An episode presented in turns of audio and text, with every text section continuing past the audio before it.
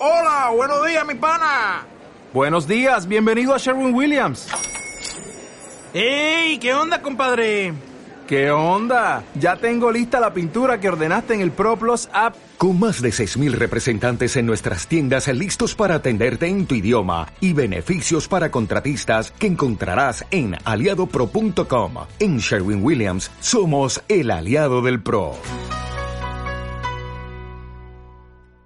Gracias, amada iglesia, por siempre estar ahí, uh, siendo alimentados por su pastor, eh, que tengo el honor de poder pastorearles por la gracia del Señor. Bien, sin más preámbulo, entremos a la palabra del Señor y quiero hablarles, en esta ocasión quiero uh, hablarles de la fe.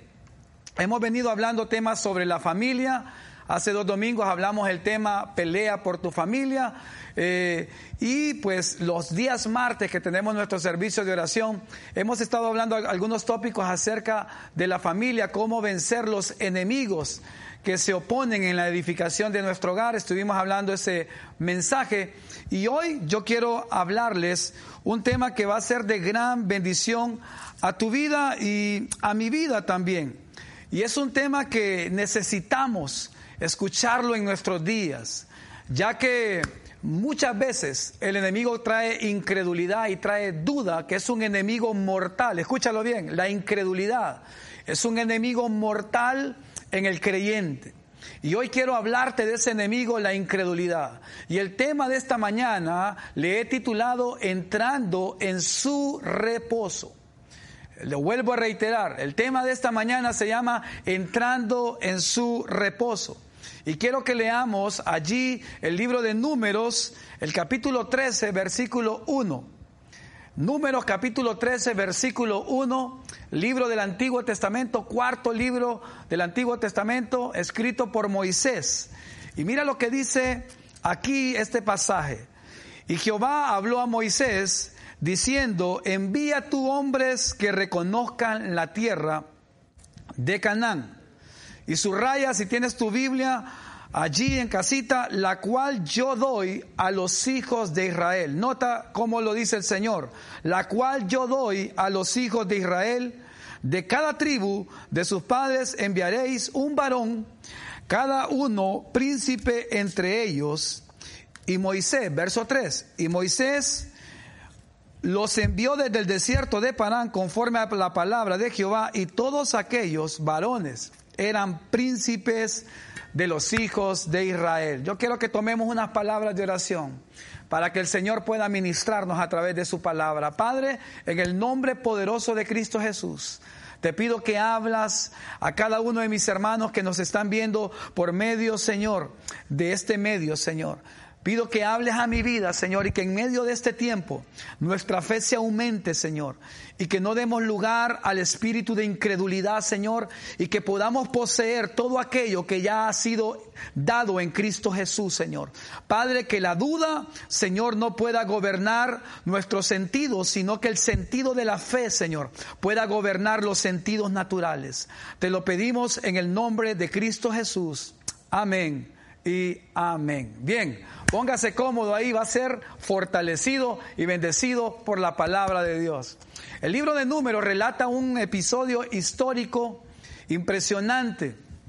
La Biblia nos dice que Dios le dice a Moisés que escoja 12 hombres y que vayan a la tierra de Canaán a explorarla porque están a punto de cruzar el desierto y entrar a la tierra prometida, a la tierra que fluía leche y miel, una expresión que habla de la fertilidad y la productividad de esa buena tierra que Dios se la había prometido a su padre, a su patriarca Abraham, el patriarca del pueblo de Israel, y que por herencia el pueblo de Dios que había salido de Egipto por mano poderosa del Señor, que había cruzado el desierto, ahora está a punto de obtener la posesión de su herencia, que es la tierra prometida. Es decir, es un tiempo crucial, es una temporada crucial.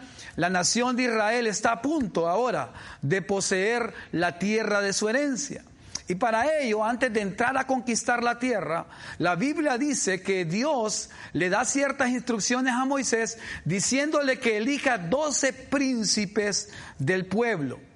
Estos hombres eran líderes influyentes, estos hombres eran no cualquier tipo de hombres, eran hombres que tenían influencia sobre toda la nación, eran príncipes de cada una de las tribus, había sido seleccionado de cada tribu un príncipe para que ellos fueran a la tierra de Canaán a explorarla. Y Moisés les dice a ellos, las instrucciones precisas son, vayan a explorar la tierra, miren si la tierra es fértil o es estéril, miren si los que habitan en esa tierra son personas fuertes o débiles, vayan y miren cómo viven, si, viven en, en campamentos o en plazas, ciudades fortificadas, vayan y tomen del fruto de la tierra si el fruto es bueno y entonces traigan un informe qué es lo que está pasando en esa tierra.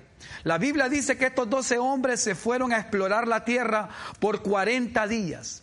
La Biblia dice que cuando ellos llegaron a esa tierra, comenzaron a explorarla y dice la palabra del Señor que tomaron del fruto de la tierra, arrancaron un racimo de uvas y, la, y dice la escritura que era tan productiva aquella tierra, era tan fructífera aquella tierra que Dios les había prometido, que dice que entre dos hombres tuvieron que cargar un racimo de humo. Escúchame bien, solo la, la rama de una, de una vid Solo la rama de uvas de una vid tuvieron que cargarla entre dos hombres y dice la Biblia que llevaron esa evidencia, ese fruto de la tierra que testificaba del, rico fruto que se daba en aquella tierra. Así que la Biblia, voy rapidito aquí para, para que llevarte donde te quiero eh, eh, transmitir el mensaje, eh, entrando en su reposo. Entonces, cuando ellos regresan, después de esos 40 días, le dan un reporte a Moisés, a Aarón y a toda la congregación. Y yo quiero que vayas conmigo ahí al libro de números, el capítulo 13, el versículo 26, y dice así, y anduvieron y vinieron a Moisés y a Aarón y a toda la congregación de los hijos de Israel en el desierto de Parán en Cádiz y dieron la información a ellos y a toda la congregación y les mostraron el fruto de la tierra, las uvas grandes. Verso 27, y le contaron diciendo, nosotros llegamos a la tierra a la cual nos enviaste, la que ciertamente fluye leche y miel, y este es el fruto de ella. Pero nota bien, comenzaron bien, dando un reporte bien, diciendo, la tierra es buena, el fruto de la tierra es excelente. Todo iba bien hasta ahí, pero mira lo que dice el verso 28. Mas el pueblo que habita aquella tierra es fuerte. Y las ciudades muy grandes y fortificadas. Y también vimos ahí a los hijos de Anac. Amalek habita el Negev y el Eteo y el Jebuseo y el Amorreo habitan en el monte y el Cananeo habita junto al mar y a la ribera del Jordán. Entonces Caleb, que era uno de los doce, hizo callar al pueblo delante de Moisés y dijo, subamos luego y tomemos posesión de ella, porque más podremos nosotros que ellos. Y entonces, mira lo que dice el verso 31. Mas los varones que subieron con él, los otros diez, dijeron, no podremos subir contra aquel pueblo, porque es más fuerte que nosotros y hablaron mal entre los hijos de Israel de la tierra que habían reconocido, diciendo, la tierra por donde pasamos para reconocerla es tierra que traga sus moradores y todo el pueblo que vimos en medio de ella son hombres de grande estatura. Verso 33. También vimos allí gigantes, hijos de Anac, raza de los gigantes, y éramos nosotros, a nuestro parecer, como langostas, y así les parecíamos a ellos. Préstame atención aquí. Estos doce hombres vienen de explorar la tierra. Moisés les había dado instrucciones, vean quiénes viven ahí, si las ciudades son fortificadas, si la tierra es fértil, si los que viven ahí son fuertes o débiles, si viven en ciudades fortificadas o viven en tiendas. Y ellos, los primeros diez que hablaron, nota bien que el reporte fue completamente negativo. Los doce que fueron enviados a la tierra vieron los mismos gigantes, vieron las mismas murallas, tomaron el mismo fruto, vieron los que vivían ahí, vieron los gigantes, pero de los doce, dos tuvieron una visión y una perspectiva diferente, una mentalidad diferente, una identidad diferente y una fe diferente. Los primeros días que dieron el reporte y que lamentablemente abrieron sus labios, dieron completamente un reporte negativo. Ellos comenzaron a decir, los que viven ahí son más fuertes que nosotros, los que viven ahí vimos a los gigantes de Anac, hombres de gran estatura, nosotros nos veíamos como langostas y ellos a nosotros nos mirábamos como insectos. Ahora, mira bien, la Biblia dice que ellos eran espías. Nota bien ¿Qué mentalidad la, de estos días que estaba realmente una mente eh, eh, afectada? Una mente sin identidad, porque dice que ellos dijeron, nuestros enemigos nos vieron que a su parecer éramos como langostas, como un insecto pequeño a la par de ellos, pero eso no era cierto. ¿Sabe por qué? Porque la Biblia dice que ellos fueron como espías, un espía no se deja ver por el enemigo, un espía no lo puede ver su enemigo, por lo tanto, era mentira que el enemigo había visto a los dos espías. Y ellos estaban diciendo, nos vieron y ellos nos miraron como insignificantes insectos. Y quiero decirte algo, amado hermano.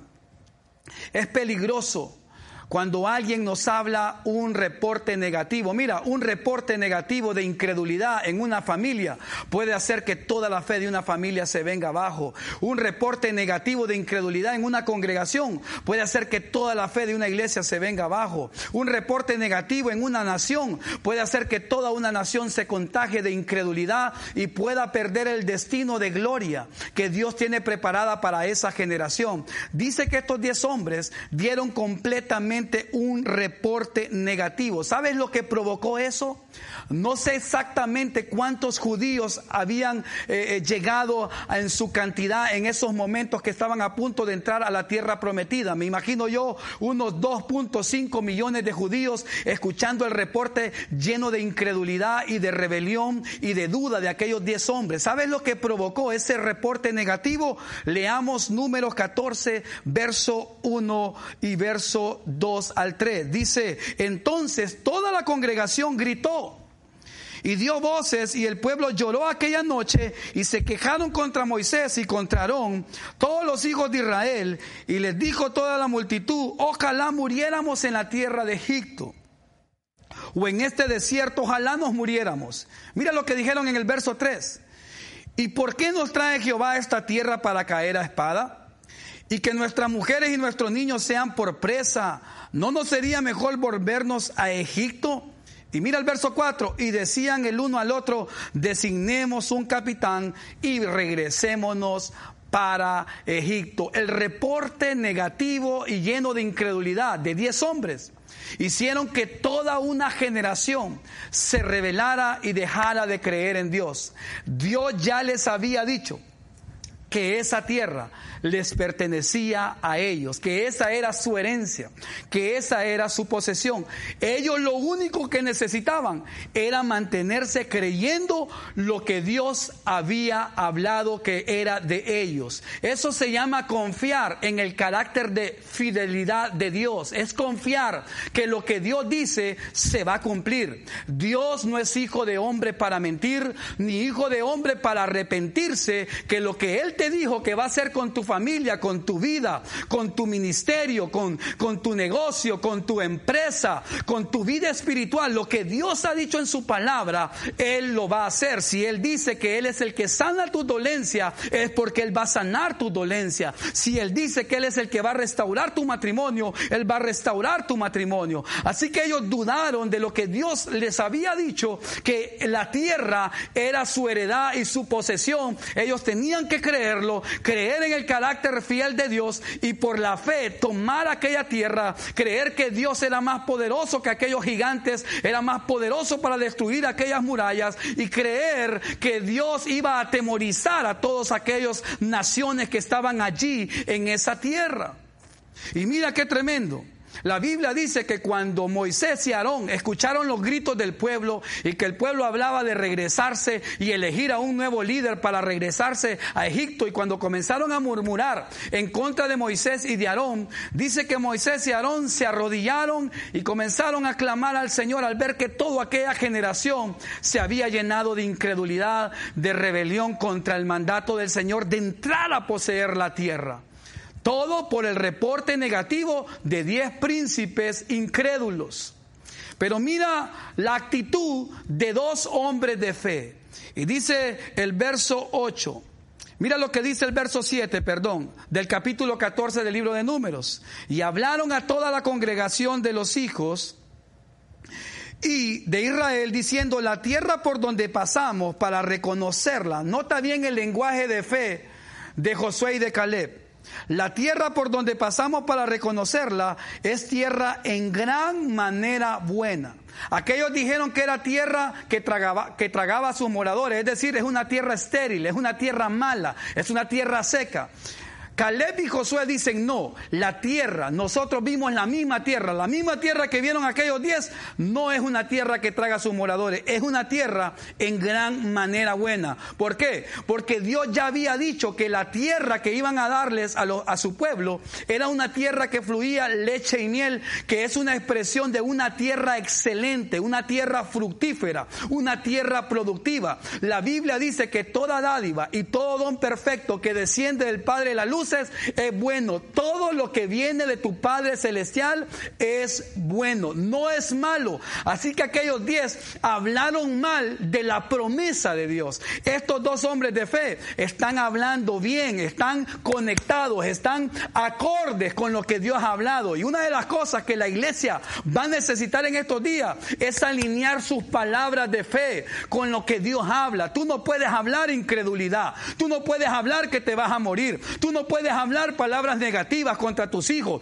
Tú no puedes hablar palabras negativas contra tu matrimonio que no va a seguir adelante. Tú no puedes hablar de que vas a retroceder. No, tú puedes decir con Cristo soy más que vencedor. Todo lo puedo en Cristo que me fortalece. Aunque toda la noche yo llore por esta tribulación, en la mañana me alegraré. Tú puedes declarar una palabra de fe cada mañana. Hoy en día hay muchos creyentes con una confesión negativa. ¿Sabe lo que provocó ese, ese, ese reporte, ese informe de incredulidad, llenó de incredulidad a toda una generación y la privó de entrar en su reposo, en el reposo del Señor. Y mira esto. La Biblia dice en el verso 8, si Jehová se agradare de nosotros, Él nos llevará a esta tierra y nos la entregará tierra que fluye leche y miel, dijo Josué y Caleb. En pocas palabras, lo que él está diciendo, escucha lo que dijo, si Jehová se agradare de nosotros, nos va a entregar esa tierra, esa tierra que fluye leche y miel. ¿Te acuerdas lo que dice Hebreos 1.6? Pero sin fe es imposible agradar a Dios, porque es necesario que el que se acerca a Dios crea que le hay, porque Él es galardonador de los que le buscan con fe. Y Caleb y Josué dicen, si el Señor se agrada de nosotros, la tierra es de nosotros. La tierra que fluye leche y miel ya es de nosotros, aunque esté llena de gigantes, aunque esté poblada de ciudades fortificadas, eso no es obstáculo. No, no estamos incapacitados. Dios ya nos dio todo. Lo tenemos a Él, tenemos su presencia y tenemos la palabra que ha salido de su boca. Yo la creo. Subamos, no temamos, tomemos la tierra. Eso se llama fe, hermano. La fe es lo que agrada a Dios. Todo lo que tú necesitas es creerle a Dios. Todo lo que tú necesitas es aferrarte a lo que Dios te prometió. Eso lo dice el verso 9. Por tanto, no seáis rebeldes contra Jehová, ni temáis al pueblo de esta tierra, porque nosotros los comeremos como pan.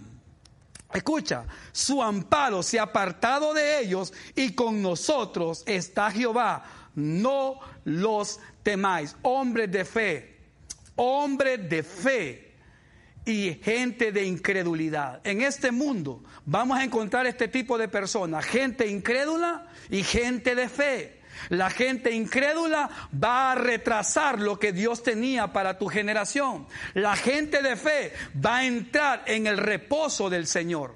Y ahora mira, quiero que me prestes atención aquí. Porque este es un, es un episodio eh, histórico. Lo que está pasando aquí es un acontecimiento histórico. Pero yo quiero que ahora vayas conmigo al número, al libro de, eh, de Hebreos, ve conmigo al libro de Hebreos, porque ahora yo quiero hablarte de otro reposo. La Biblia dice que el Señor le dio un reposo al pueblo de Israel. Y el reposo que el Señor le dio al pueblo de Israel fue que entraran a la tierra de Canaán. Habían estado por 430 años como esclavos en Egipto. Habían estado por casi más de dos años en el desierto.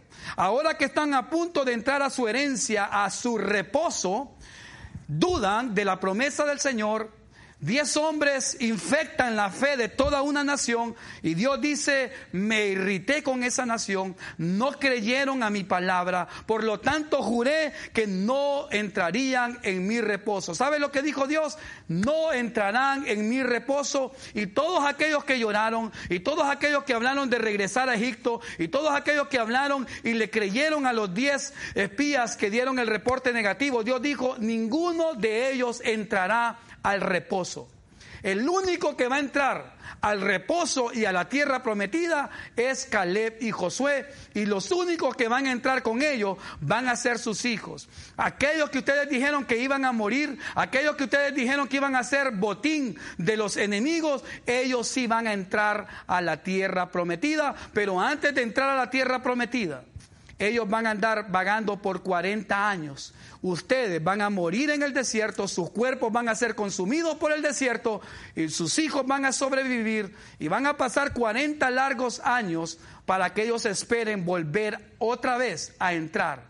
Y solo Josué y Caleb de la vieja generación va a entrar a la tierra prometida. Escúchame, hermano, una palabra de incredulidad puede retrasar lo que Dios va a hacer con nuestros hijos.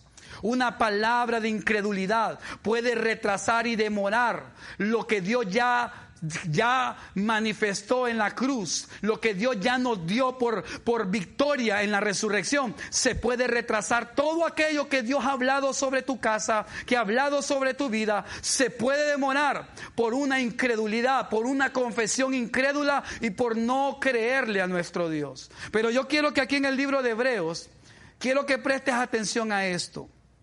Porque la Biblia nos dice que hay otro reposo. Y quiero que leas conmigo el libro de Hebreos, el capítulo 4, verso 11.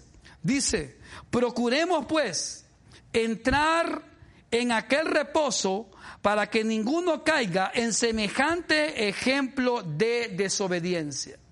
El escritor de la carta a los Hebreos, que creo que es el apóstol Pablo, Ahora nos dice en el Nuevo Testamento que lo que le sucedió a la generación del desierto nos puede suceder a nosotros. Presta atención. Ese episodio histórico que te acabo de narrar de Moisés y los dos espías, y que ellos eh, le dieron un destino de una tragedia a aquella generación, nos puede ocurrir a nosotros en nuestros días. Escúchalo. Pablo dice que eso que le pasó a ellos es como una advertencia que nos puede ocurrir a nosotros. Así como ellos no entraron a, su reposo, tú y yo podemos también no entrar a otro reposo que es superior a ese reposo que ellos no entraron. La Biblia también dice ahí en el libro de Hebreos capítulo 3 verso 7, Hebreos capítulo 3 verso 7, dice, por lo cual, como dice el Espíritu Santo, si oyeres hoy su voz, no endurezcáis vuestros corazones. La Biblia dice en Hebreos capítulo 4, verso 8 y el verso 9, porque si Josué les hubiera dado el reposo, no hablaría después de otro día.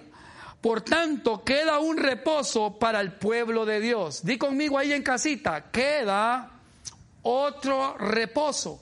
En este pasaje, las Biblias nos habla de tres reposos. Dice la Biblia ahí en el verso 4 del capítulo 4 que el Señor, el Dios Todopoderoso, en el Génesis, en seis días trabajó, hizo obras y en el séptimo día Dios entró en su reposo. Escúchame, Dios mismo entró en un reposo. En, Números capítulo 13, verso 14, también se le prometió un reposo al pueblo de Israel, que era entrar a la tierra de Canaán. La tierra de Canaán era una sombra y figura de un reposo mayor que estaba esperándonos a esta presente generación.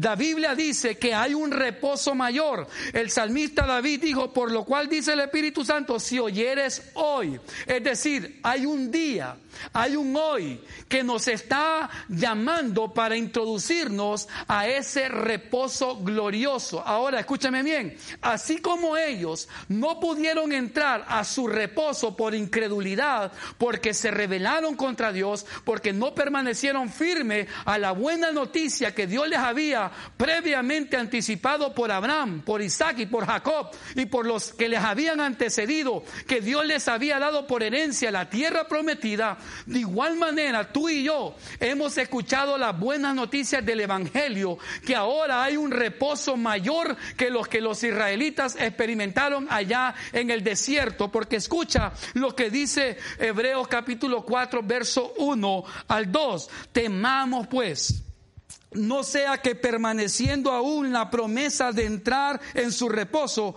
alguno de vosotros parezca no haberlo alcanzado. Escúchalo, porque también a nosotros, diga conmigo nosotros, el que está ahí en casita, nosotros, se nos ha anunciado la buena nueva como a ellos, pero no les aprovechó el oír la palabra por no ir acompañada de fe en los que la oyeron. Escúchame, hermano. Y aquí está lo hermoso, hermano el reposo el pueblo de Israel había vagado por el desierto, el pueblo de Israel había sido un pueblo esclavo, Dios les había dado identidad, Dios les había sacado de la esclavitud y ahora que están a punto de derrotar a sus enemigos, sacar a sus enemigos de la tierra y entrar en la herencia de su posesión de aquella tierra y vivir en el reposo, ya no iban a estar en batalla, ya no iban a estar en guerra, iban a establecerse sobre aquella tierra e iban a ser la nación modelo sobre todas las naciones. Y Pablo dice que ellos por incredulidad no entraron a su reposo. Hoy en día, tú y yo tenemos un reposo mayor y ese reposo se llama Jesucristo. Jesucristo es nuestra tierra prometida. Jesucristo es la tierra que fluye leche y miel. Jesucristo es la tierra productiva. Hay una figura profética allí hermosa en Números capítulo 13, verso 24. Y es que dice la Biblia que una de las instrucciones que Moisés le dio a los dos espías es que del fruto de la tierra. Y dice la Biblia que aquellos espías tomaron de las uvas, arrancaron un racimo y las uvas eran tan hermosas, tan frondosas, tan productivas que entre dos hombres tuvieron que cargarla en un palo. ¿De qué te habla esa figura? La Biblia dice en San Juan capítulo 15, yo soy la vid verdadera. La vid es la planta que produce las uvas, que produce el vino. En la versión original dice, yo soy la uva verdadera, la uva genuina, que la sangre va a limpiar los pecados de toda la humanidad. ¿Qué te estaba diciendo ese pasaje ahí en el libro de, de números? Que Cristo, aquella, aquel racimo de uvas, era una figura de Cristo, que Cristo es la buena, la vid verdadera, que fue cargado en una cruz al lado de dos malhechores, un ladrón a la derecha y otra a la izquierda. Nuestra Canaán espiritual es Jesucristo.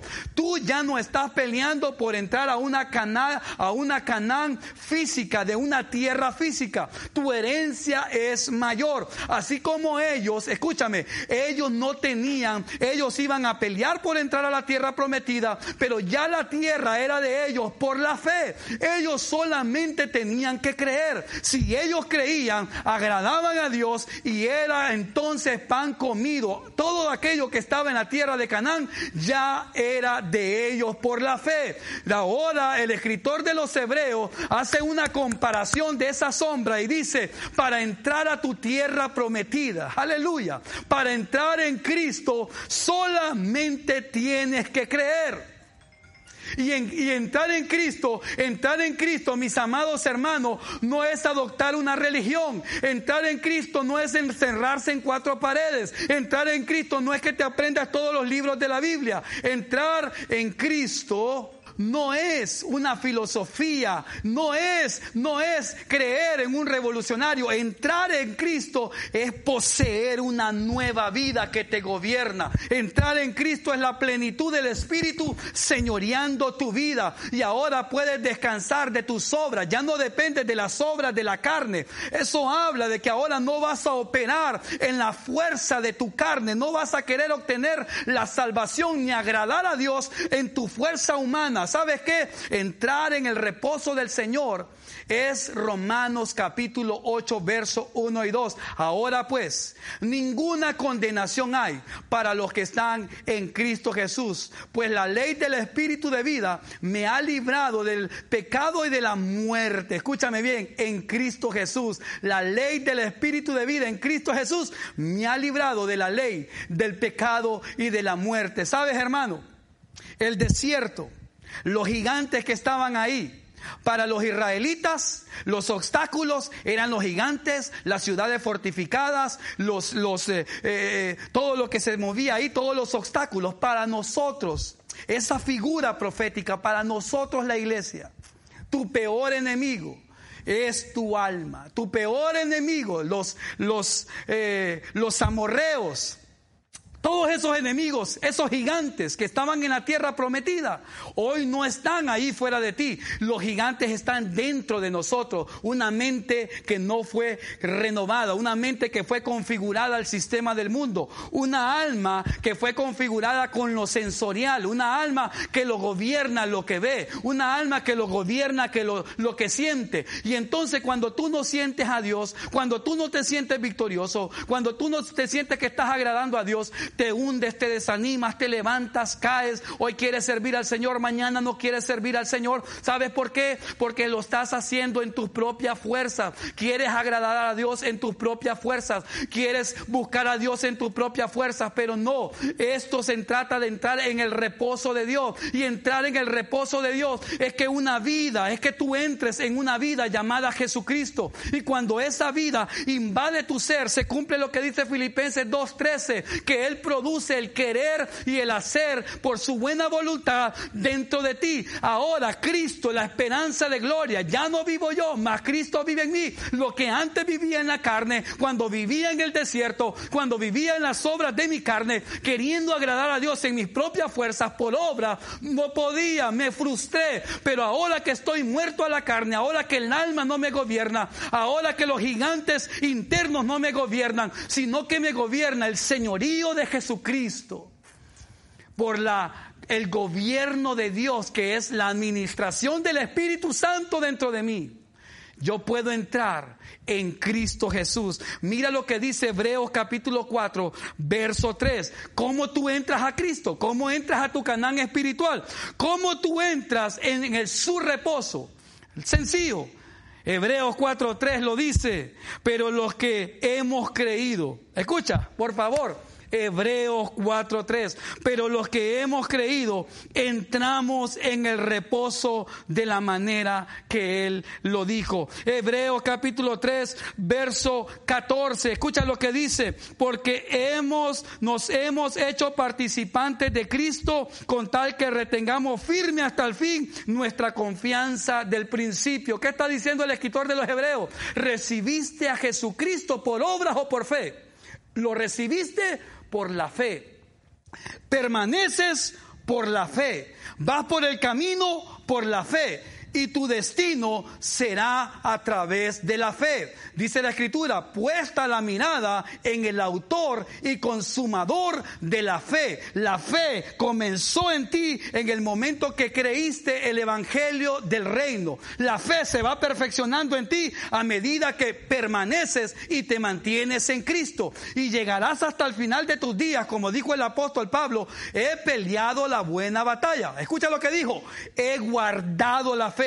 Ahí significa he retenido la fe, he mantenido la fe, por lo cual me espera la corona de, justicia, el cual el Dios justo, juez justo, le dará a todos aquellos que le aman. La fe hay que guardarla. La fe hay que retenerla, hay que caminar por fe. Colosenses 2.7 dice que de la manera que habéis recibido a Cristo, ¿cómo lo recibiste? Por la fe. Andad en él edificados y arraigados y sobreedificados en la fe. Amada iglesia, que no nos pase lo que le pasó a los israelitas por el reporte negativo de aquellos diez espías que les privaron a aquella generación a no entrar a su tierra prometida, no entraron en su reposo que era la tierra de Canaán. Tú y yo tenemos un reposo superior que el de ellos. La Biblia dice que ese reposo es Cristo. Todo el libro de Hebreos, el tema principal de esta carta es que Cristo es superior a Moisés, Cristo es superior a los ángeles, Cristo es superior al sumo sacerdote Aarón porque él es el sumo sacerdote según el orden de Melquisedec. La Biblia dice que Jesús es superior al reposo que Josué le dio a los israelitas porque Josué los introdujo a una tierra física, aleluya. Pero el Espíritu Santo te introduce a Cristo. ¿Cómo te introduce a Cristo simplemente por la fe. Así como ellos se introducían a una tierra física por la fe, tú por la fe te introduces en Cristo. ¿Y qué es? Entrar en el reposo de Dios, que ahora no te gobiernan las obras de la carne, ahora no te gobierna el alma. El alma es sensorial, el alma se deja guiar por lo que ve, por lo que oye, por lo que siente y por lo que puede palpar. No, ahora tú eres gobernado por una vida llamada Jesucristo, el autor y consumador de la fe. Si has entrado en el reposo del Señor, el gobierno de Dios está dentro de ti por los frutos del Espíritu Santo, entonces tú eres más que vencedor. A ti no te gobiernan las circunstancias. Puede venir un gigante, se pueden levantar murallas, pero tú dices, esos gigantes son pan comido porque yo he entrado en mi reposo. El que me gobierna a mí es el rey, el que me gobierna a mí es Cristo Jesús y para él no hay ni un obstáculo imposible. Iglesia, habla habla fe, habla fe sobre tus hijos, habla fe sobre tu casa, habla fe sobre tu empresa, habla fe a tus trabajadores, háblale fe a tus compañeros de trabajo. Hermano, que te congregas en una iglesia, no llegues hablando cosas negativas a los demás hermanos. Habla fe, habla fe, habla fe, aunque todo sea negativo, no hable las cosas negativas como aquellos diez incrédulos que dijeron no podemos, somos como langosta, falta de identidad, mentalidad de esclavo, mentalidad de desierto, no, ahí estaba Caleb, mentalidad de conquistador, ahí estaba Josué, mentalidad de conquista, esa tierra es de nosotros, esa, esa tierra es propiedad de nosotros, porque lo que Dios dijo, Dios lo cumple, Dios lo va a prometer, y ahora tú y yo estamos en un reposo mucho mejor, porque este reposo espiritual se llama Jesucristo, y para entrar a Cristo, y mira, lo que te estoy diciendo es tan importante, porque hay tantos creyentes hoy derrotados diciendo no puedo vencer la carne, no puedo vencer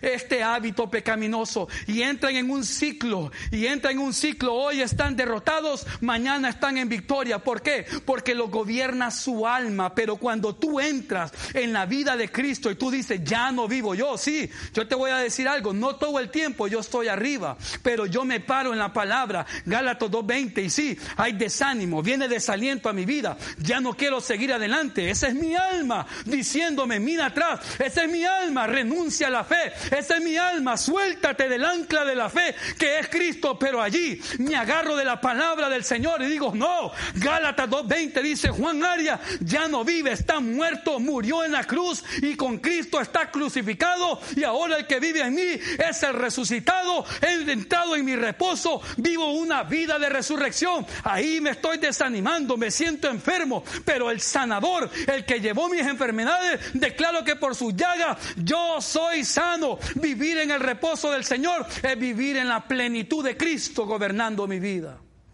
Iglesia, tú tienes que entender que entrar en Cristo es lo más glorioso. Entrar a Cristo no es cargar una Biblia debajo de tus hombros. Entrar en Cristo no es entrar a una congregación. Entrar a Cristo no es saber Biblia. Entrar en Cristo es una vida gobernándote. Entrar en Cristo es caminar en fe, aunque las cosas alrededor se están derrumbando. A que en tu casa hay problemas, tú estás parado en las promesas del Señor. De repente tus hijos se te revelan. De repente tu esposo que no es creyente te hace la vida de cuadrito, pero tú te para en la escritura, yo y mi casa serviremos al Señor. De repente vienen situaciones financieras que golpean las finanzas de tu casa, pero Dios dice, no he visto justo desamparado, ni su descendencia que mendigue pan. El Señor suplirá todas mis necesidades conforme a sus riquezas en gloria. Sientes que hay peligro alrededor de tu vida, pero tú dices, aunque pase por el valle de sombra de muerte, su vara y su callado me infundirán aliento. Eso es caminar en el reposo de Dios. Y tú dices, no tengo paz. No tengo paz, pero ahí tú declaras lo que dice la Biblia en San Juan 14, 27. Mi paso dejo, mi paso doy. Yo no la doy como el mundo la da. No tenga miedo tu corazón ni se turbe, porque yo te he dado mi paz. El Señor te dice en esta mañana, Entra en el reposo del Señor. No te suceda lo que le pasó a aquella generación incrédula, que no entraron a su reposo por ser, por dudar de la promesa de Dios. La mayor promesa en todas las escrituras es entrar en Cristo, es entrar en Cristo. Y yo oro para que esta palabra se te revele hoy. Si oyeres hoy su voz, no endurezcáis vuestros corazones, dice el Espíritu Santo. Y el escritor a los hebreos dice que hoy hay un día, y ese hoy, es hoy, ahorita mismo. Tú puedes entrar por la fe en el mejor reposo, superior al reposo de los israelitas. Este reposo no es una tierra física, este reposo es Jesucristo el Hijo de Dios entrando a tu vida y gobernándola para manifestar su carácter, su reino, su presencia dentro de tu ser. Si tú dices, pastor, estoy cansado de vivir una vida derrotada. Yo no te vengo a dar eh, falsas esperanzas. Todo la clave está entrar en Cristo, caminar por fe en Cristo. No dejarte gobernar por tus eh, sentidos, sino dejarte gobernar por Cristo, que es la palabra viviente en tu ser. Si tú quieres recibir a Cristo y quieres entrar en Cristo y quieres salir del mundo, Solamente por la fe tienes que recibirlo. No lo recibes por obras. Hoy descansa de tus obras para que las verdaderas obras que va a producir el Espíritu Santo, esas sean las que ahora se manifiesten. Vas a descansar de tus obras de la carne, vas a descansar de tus propias fuerzas para que venga Cristo y ahora Él dentro de ti produzca las verdaderas obras que Él preparó de antemano en tu vida y en la vida mía para que anduviéramos en ella. Si quieres recibir a Jesucristo como el Señor de tu vida, repite conmigo esta oración oración allí donde estás. Di conmigo, Padre Celestial. Reconozco que he estado batallando con muchas dudas en mi vida. Reconozco que he estado lleno de amargura. Reconozco que la incredulidad había invadido mi corazón y ya no quería creer en ti. Pero hoy al escuchar esta palabra, reconozco que he peleado en mis fuerzas y ya no quiero seguir peleando ni luchando en mi propia fuerza. Quiero entrar en Cristo, quiero ser gobernado por Cristo. Y yo por la fe recibo al Hijo de Dios en mi corazón. Lo confieso como el Señor de mi vida. Le abro las puertas de mi corazón y declaro que Él es la tierra que fluye leche y miel y que va a producir los mejores frutos a través de la buena savia del Espíritu que en el interior de mi ser. Gracias Jesús por perdonarme y limpiar mis pecados. En Cristo Jesús. Amén y amén. Y a iglesia, a ti me resta decirte, amada iglesia, que no camines por vista, que no camines por lo que la gente dice. Los decretos, las palabras negativas de la gente no tiene que gobernar tu vida ni tus pensamientos. A ti te tiene que gobernar la fe y la fe viene por el oír la palabra de Dios. Yo oro para que tú camines en el reposo del Señor, que es el gobierno de la palabra de Dios. Te bendigo, te amo y declaro que esta palabra te mete cada día más en la profundidad de ese reposo que es Cristo Jesús. Bendiciones, les amo y ya saben, siempre les vamos a estar esperando en el 1152 de Terry Parkway. Si tú vives aquí en la zona de Westman, Luisiana, te esperamos todos los martes a partir de las siete y media de la noche. Estaremos con mucho gozo para recibirte en este lugar y muy pronto los domingos abriremos nuestro servicio general a partir de las 10 de la mañana. Déjanos tu comentario, déjanos tu teléfono o puedes escribirnos en el teléfono que sale en pantalla y ahí con mucho gusto te responderemos. Estamos para servirte y para orar por tus necesidades. Bendiciones, amada iglesia, sigamos introduciéndonos en el reposo que es Cristo Jesús. Bendiciones, la paz del Señor sobre ustedes. Bye bye.